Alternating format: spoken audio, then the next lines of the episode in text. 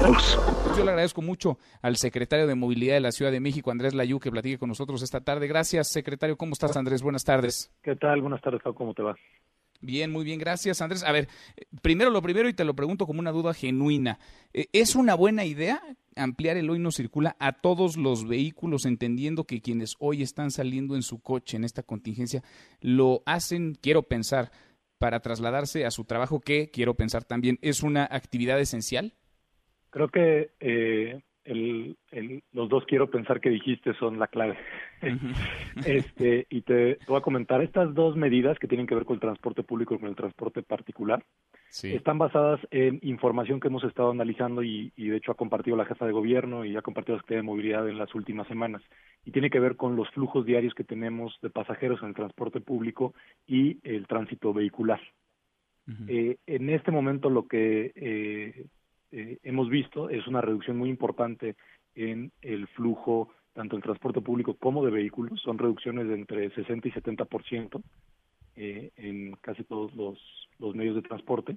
Eh, pero lo, un, un, fenómeno interesante en el transporte particular es que estamos viendo eh, el, un cambio muy importante en los horarios de movimiento no solo es mucho más gente, mucho menos gente la que se está moviendo en auto particular, son menos coches los que hay en la calle, como es visible para todo el mundo, sino que estos no se están moviendo justamente en lo que serían los horarios de trabajo, que es en la mañana y en la noche o tarde-noche. Eh, hoy, lo que sería el pico, aunque es un pico, digamos, que no genera congestionamiento, es más o menos entre 12 del día y 3 de la tarde. Al mismo tiempo tenemos información de supermercados, mercados, eh, tiendas de servicios, eh, e incluso de empresas de reparto, y lo que podemos ver es que las personas hacen sus viajes de abasto o de atención a servicios de, primera necesidad eh, justo en estos horarios. Esto lo que nos quiere decir es que la gente que se sigue moviendo, en parte se sigue moviendo para este, lo cual no está mal, todos debemos de hacer nuestro abasto, pero deberíamos de concentrar el tiempo en el que lo hacemos, digamos, a un día de la semana de tal manera que no estemos saliendo innecesariamente, porque podemos comprar alimentos o medicinas una vez a la semana. Eh, lo que hace el hoy no circula es que eh, no restringe la movilidad, sino que espacia los tiempos en los que hacemos este tipo de viajes. Eh, porque también tenemos documentado que muchos de los viajes que se están haciendo en auto en la ciudad son incluso dentro de las colonias. Viajes largos, si tú, si vemos el periférico o Tlalpan eh, o Zaragoza vemos ahí reducciones muy importantes en el flujo vehicular, pero dentro de las colonias vemos más movimiento, lo cual también nos dice que estos movimientos son eh, para, para el tipo de, de, actividades que te, que te decía, ¿no? De compra, eh, de, de comercio y de servicio. Es decir, eh, por un lado sí se ha, y lo platicamos la semana pasada contigo incluso, ha ido bajando, digamos, el, el flujo, eh, la movilidad, los capitalinos sí están en su mayoría en casa, pero déjame que te insista, porque a ver, quienes se trasladan para una actividad esencial, que son quienes realizan estos viajes quizá más largos, y sí es un hecho en las vías rápidas, por ejemplo, se observa vaya, nada comparado a lo que estamos acostumbrados a ver a cualquier hora del día. Hay muy poco tránsito, no hablaría ni siquiera de tráfico, pero no, no estarían mandando a quienes van en su vehículo particular.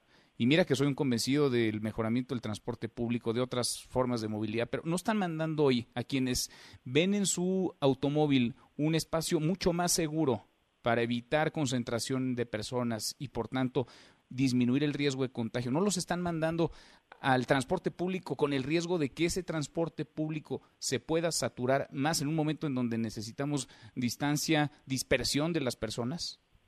Eh, hay algunas excepciones que están consideradas en estos, eh, en, el hoy no circula. La más importante es justamente las personas que trabajan eh, como médicos o enfermeras o paramédicos. En ese caso no se aplica eh, la regla.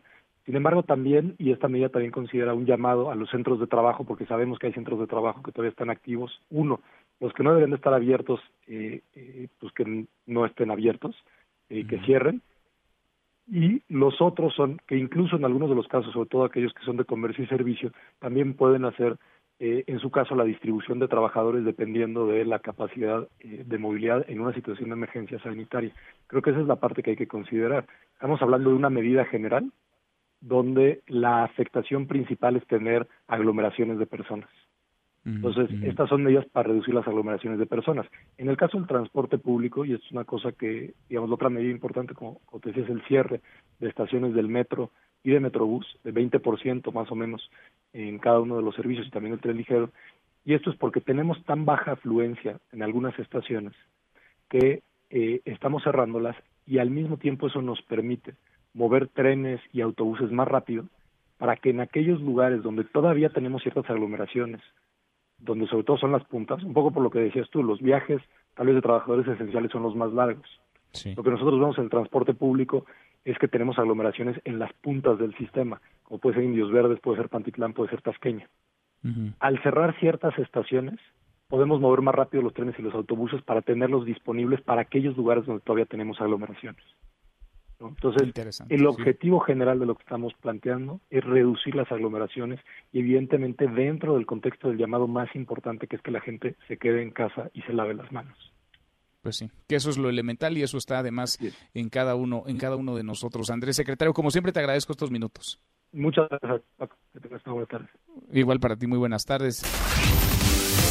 Mesa para todos.